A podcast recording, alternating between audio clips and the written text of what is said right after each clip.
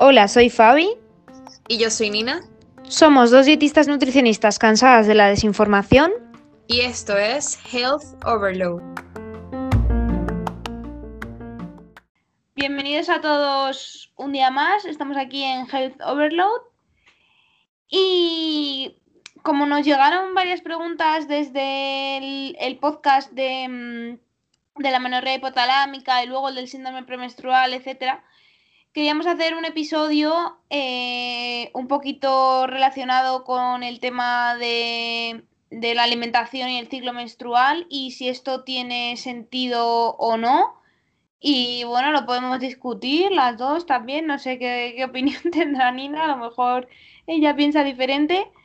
Em, y nada, vamos a empezar un poquito por saber un poco, o sea, entender el ciclo también como una herramienta de, autoconocimiento o ver cómo podemos saber em, pues la alimentación, cómo controlarla, para saber un poquito cómo guiarnos, tenemos que saber primero en qué, en qué fase del ciclo estamos, ¿no? Así que, bueno, hola Nina, cuéntanos un poquito cómo, cómo podemos saber esto o con qué sensaciones o con qué datos. Dinos un poquito a ver. Vale. Bueno, normalmente el ciclo puede durar de 28 a 35 días dependiendo de, la persona. Em, hay dos fases, está la fase folicular y la fase lútea. Al principio de la fase folicular tenemos la menstruación, del día del 1 al 5, aunque esto puede variar. Y bueno, son días en los que los niveles de estrógenos, de progesterona están muy bajos y nos podemos sentir anímicamente un poco mal porque el estrógeno y la progesterona pues se relacionan con, la producción de eh, serotonina y de algunos neurotransmisores, por ejemplo GABA, que nos hacen sentir tranquilas y pues en estos días pues están muy bajos.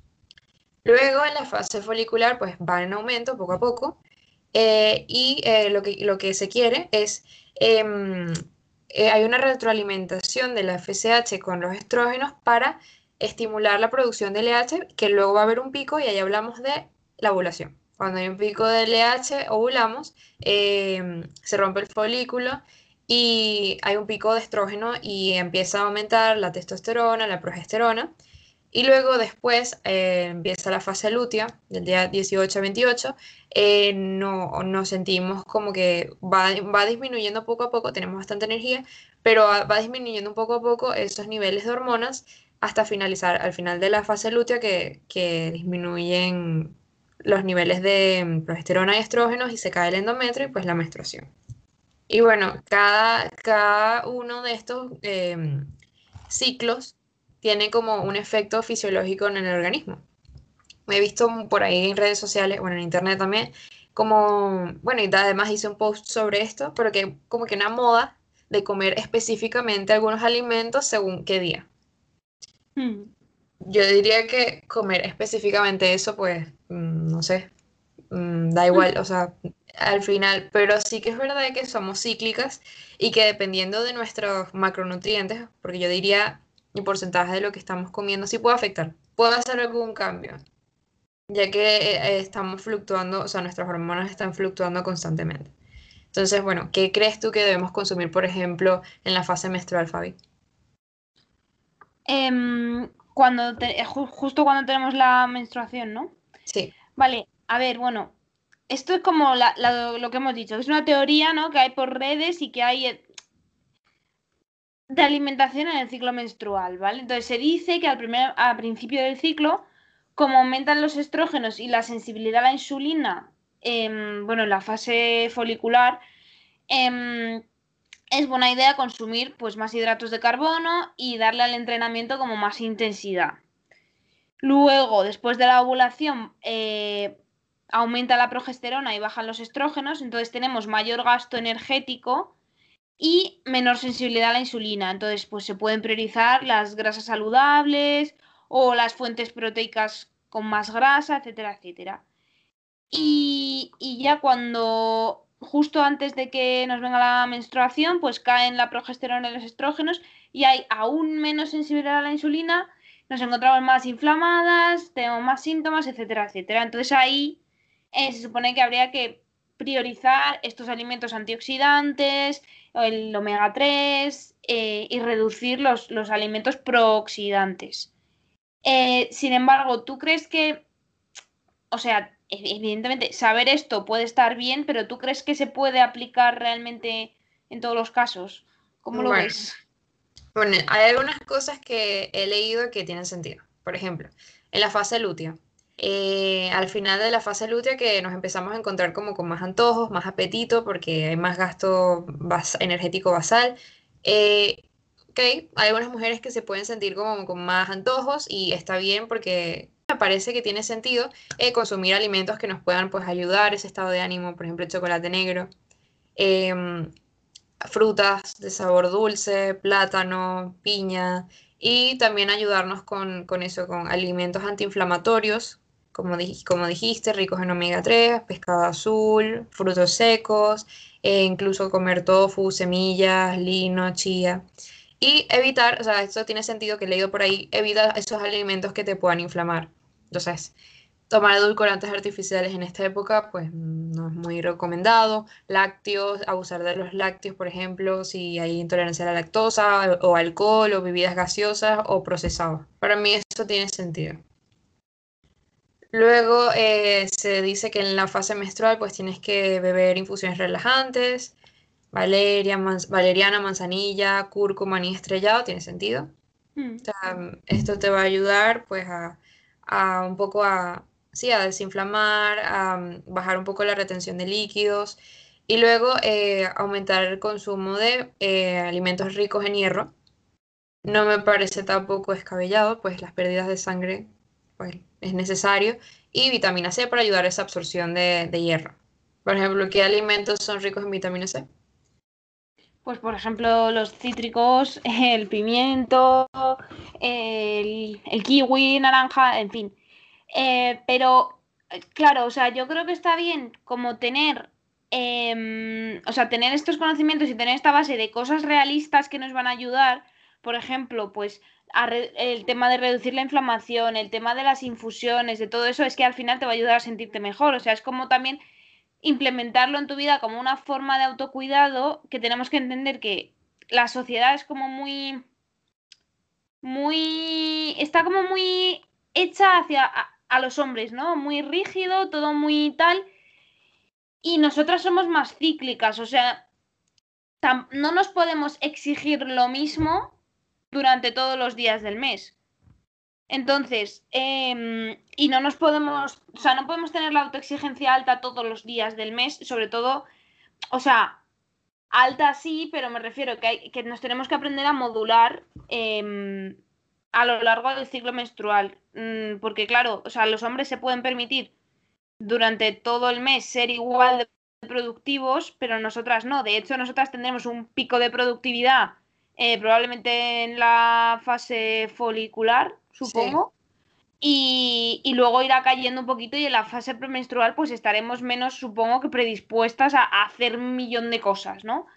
Em, entonces no pasa nada, al final eh, la productividad total es la misma, eh, pero solo que nosotras funcionamos de otra forma. Entonces con la alimentación igual, está bien tener como la base de qué cositas me pueden ayudar, pues para el tema del hierro, para eh, el tema de la inflamación, reducirla, eh, para tener esos días de autocuidado, de saber que, mira, pues introduzco estos alimentos, me relajo y tal.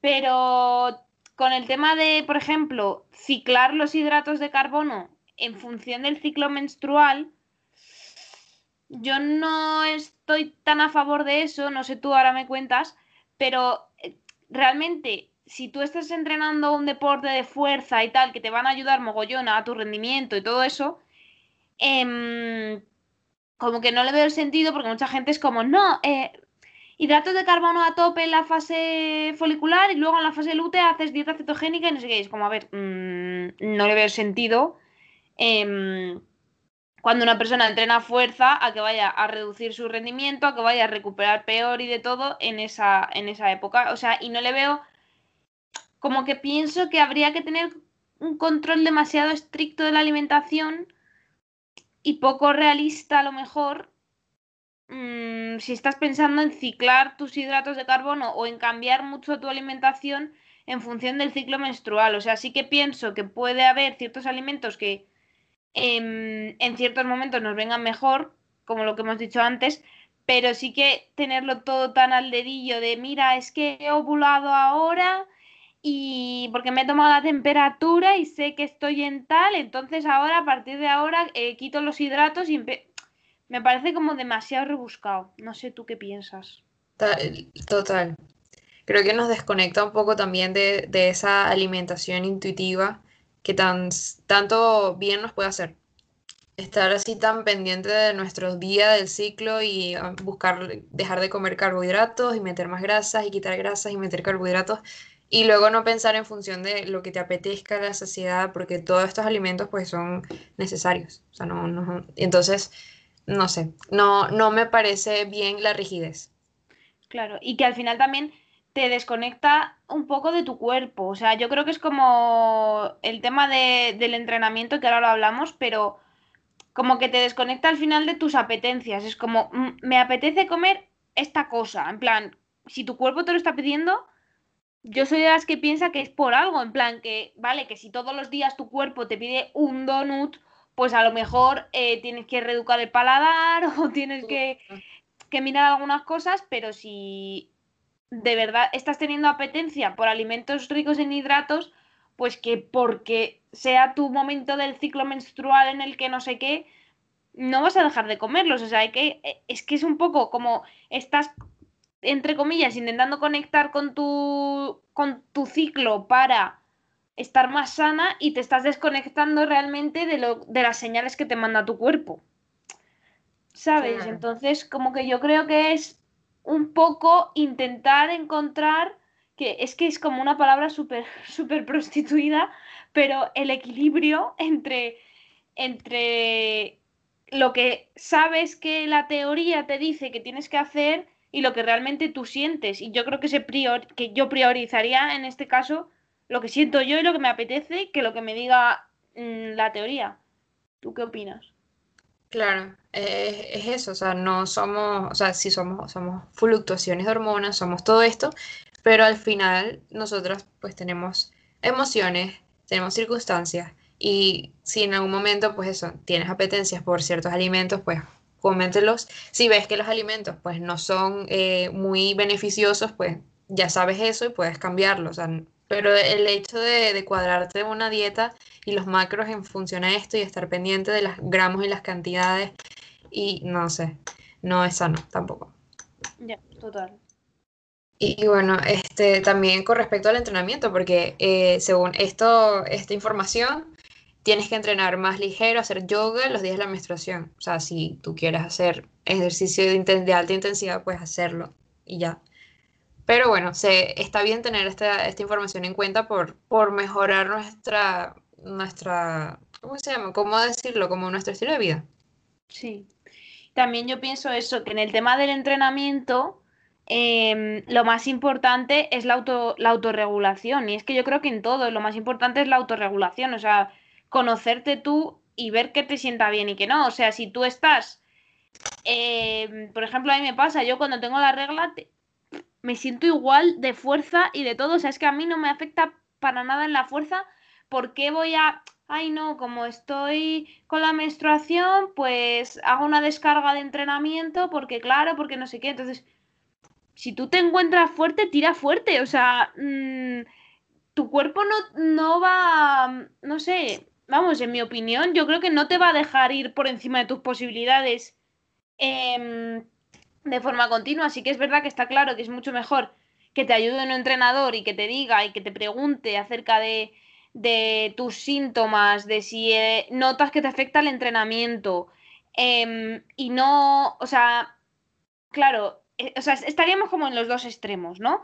Primero el extremo de tengo que seguir la programación perfecta al dedillo de lo que me está diciendo, intensidad a tope, no sé qué, o, la, programación que me he puesto yo misma, que es una locura, eh, un volumen altísimo, una intensidad altísima y lo tengo que seguir todos los días, pues no va, no va a ir bien ahí. Eh, ni tampoco hay como me va a venir la regla, me sugestiono y ya me bajo los pesos en todo sé que voy a estar súper cansada, sé que voy a ir súper mal. No, o sea, como escucha tu cuerpo realmente y valora eh, si esto es verdad o no. Es que muchas veces lo que nos pasa con eso, con el conocimiento, por así decirlo, es que nos desconecta de nosotras mismas. Entonces, está bien saberlo y saber que puedes bajar el volumen de entrenamiento o la intensidad cuando te dé la gana o cuando, o cuando te encuentres floja, cuando te encuentres que tu cuerpo te pide parar, para, baja el volumen eh, o bájate las series o métele menos peso o lo que sea. Em, pero cuando tu cuerpo te pida, estás a tope de energía y te apetece tirar fuerte, pues tira fuerte y no, no estés como todo el rato autolimitándote con, con la teoría. O sea, como que yo creo que tendemos muchas veces a obsesionarnos demasiado cuando, cuando aprendemos sobre un tema o, o cuando también las redes sociales y la y la, el marketing al final tienen mucho que ver en esto, en plan de, pues eso. Entrenamiento súper mega planificado, adaptado a tu ciclo menstrual, no sé qué, no sé cuántos. Yo creo que es más entrenamiento a te voy a enseñar a autorregularte para que tú descargues cuando necesites. ¿Sabes? O me pidas una descarga realmente cuando necesites eh, estar pues, más relajado o no tengas tiempo o... En fin, creo que es más que hay que enseñar a, las personas a escucharse, o sea que está súper bien saber la teoría y saber qué cosillas nos van a venir mejor, pero hay que enseñar a la gente como a esa teoría saber aplicarla bien a uno mismo y eso se enseña súper bien en consulta, amigas, o sea, os lo digo. Sí. Y creo que es eso, un poco de, equilibrio entre la disciplina, porque está muy bien, o sea, la disciplina te va a llevar a lugares increíbles en la vida, te va, vas a alcanzar el éxito y todas tus metas si tienes eh, aspectos de tu vida bajo el orden, bajo la disciplina de hacerlo siempre. Pero sí que es verdad que está bien parar y decir, mira, ¿qué me apetece hoy? estoy, o sea, hoy estoy cansado, hoy estoy bien, porque eso también previene muchísimas, em, o sea, previene muchísimos problemas de salud y es, está bien a que en un momento no te sientas suficientemente con el ánimo para hacer las cosas y eso está, es totalmente válido. Total, sí. Y es que muchas veces yo lo veo en mí misma, o sea, es que es un poco mierder, porque también eso, como que estamos metidos en una, en un círculo vicioso de productividad y de cada vez más y más y más, y como que al final no te da tiempo ni a escucharte a ti misma, y en el momento en el que paras, es como, uh, qué cansada estaba y no me había dado cuenta, o sea. ¿Sabes? Entonces, como, joder, mm, saber las cosas y, y, por ejemplo, a mí el tema de, de la educación nutricional es una cosa que me encanta pero siempre que, doy las herramientas, em, busco como la forma de que esa persona lo aplique, porque, claro, está muy bien que tú aprendas sobre algo, pero luego, em, si no eres capaz de aplicarlo, ¿de qué te sirve? O sea, lo que hemos hablado hoy aquí en el podcast, em, eh, eh, o sea, evidentemente está súper bien la teoría, pero si tú no sabes cómo aplicarla, eh, pues tú lo escuchas un día y al día siguiente se te ha olvidado y no has hecho nada. Entonces, para que, vamos a hacer como un resumen eh, práctico así de cosas que de verdad se pueden hacer para mejorar o para, sí, para mejorar el ciclo menstrual a través de la alimentación o para regular, etcétera, etcétera. ¿Cómo lo podemos resumir así en rápido para que se queden algo que puedan aplicar. Vale. Bueno, eso, durante la fase menstrual es un poco más de tranquilidad, más calma al cuerpo, más y alimentos nutritivos, sobre todo vegetales y verduras y frutas ricas en vitamina C y verduras, como dijimos, ricas en minerales, hierro, magnesio y, usar muchas especias en la cocina. Jengibre, ajo, cúrcuma, necesarios, son muy necesarios para evitar la inflamación, porque estamos en un estado, en un proceso de inflamación. Luego, em, durante la fase folicular, pues tienes más sensibilidad a la insulina, eh, pues mejora el, puedes consumir carbohidratos, o sea, siéntete tranquila con, con tu dieta, siempre introduciendo carbohidratos de calidad. Necesitamos frutas y verduras y tubérculos y cereales integrales y que, que sean alimento para también tu microbiota, que también participa en, en la inflamación, así que bienvenidos sean todos estos vegetales y carbohidratos. Y luego, em, ya lo que es al final de la fase lútea, pues intentar eh, buscar esos alimentos antiinflamatorios. Si tienes eh, apetencia por el dulce, pues puedes permitirte chocolate negro, frutas, evitar esos alimentos que sabes que te sientan mal. Y baja, o sea, como que siento que si te conectas contigo misma y con lo que te hace bien, lo que, lo que sabes que deberías evitar, la, la el ciclo menstrual no, no va a ser ningún o sea, no va a ser algo súper fuerte para, o sea, no va a tener una sintomatología muy fuerte. Justo. Y simplemente también eso, aprender a escucharte, aprender a parar, aunque sea 10 minutos al día, para saber, a ver, cómo me siento hoy y, y, o sea, en el tema del entrenamiento, antes de entrenar, cómo me siento hoy y qué voy a hacer. Y si tú tienes unas expectativas eh, de que estás súper bien y, puedes tirar fuerte, inténtalo y si luego te ves más floja, durante el propio entrenamiento puedes ir bajando el peso, puedes ir ajustándolo a cómo te encuentres ese día, pero lo importante es eso, em, intentar tener una continuidad con el entrenamiento y una adherencia y hacer algo que te guste, que tampoco tenemos que hacer todas ahí ser super fitness y super tal si no nos gusta, em, y saber eh, escuchar a tu cuerpo en cuanto a apetencias de comida y en cuanto a apetencias de movimiento, de, pues si, estás loquísima de la vida y súper energética y no sé qué, y te apetece irte a correr, vete, no, no te quedes en plan de, ay no, es que va a haber interferencias con mi entrenamiento de no sé qué. Es muy importante disfrutar del proceso, disfrutar de la comida, del entrenamiento y, y de todo. Y es que va a ayudar un montón también a nivel emocional a estar mejor y, eso va a ayudar a regular tus hormonas. Entonces, es un todo, ¿no? O sea, tenemos que dejar de entender la, la nutrición, el entrenamiento, la psicología como cada uno eh, tiene una cosa, sino que es que, es que todo influye al final.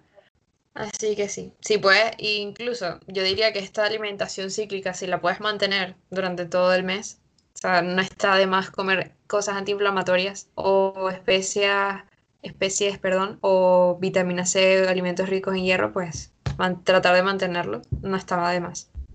Total. Pues muy bien, pues yo creo que nos ha quedado un episodio guay. que quería daros las gracias a todos por escucharnos otra semana más. Bueno, a, a, sí, a todos o a todas. Y, que igual nos podéis dejar eh, las preguntas que queráis sobre cualquier tema de salud femenina, de digestión, de o sea, salud digestiva, de entrenamiento. Y, y, bueno, nada más, deciros que si pensáis que le puede ayudar a alguien, que lo compartáis, que estaremos encantadas de hablar con vosotros si, si os apetece y que nos escuchamos en el próximo. Adiós. Adiós. Gracias por escucharnos. Esperamos que te haya gustado. Puedes encontrarnos en nuestras redes sociales, arroba nutricionina en Instagram. Y a mí en Instagram como Nutri. Y nada, nos vemos en el próximo. Adiós.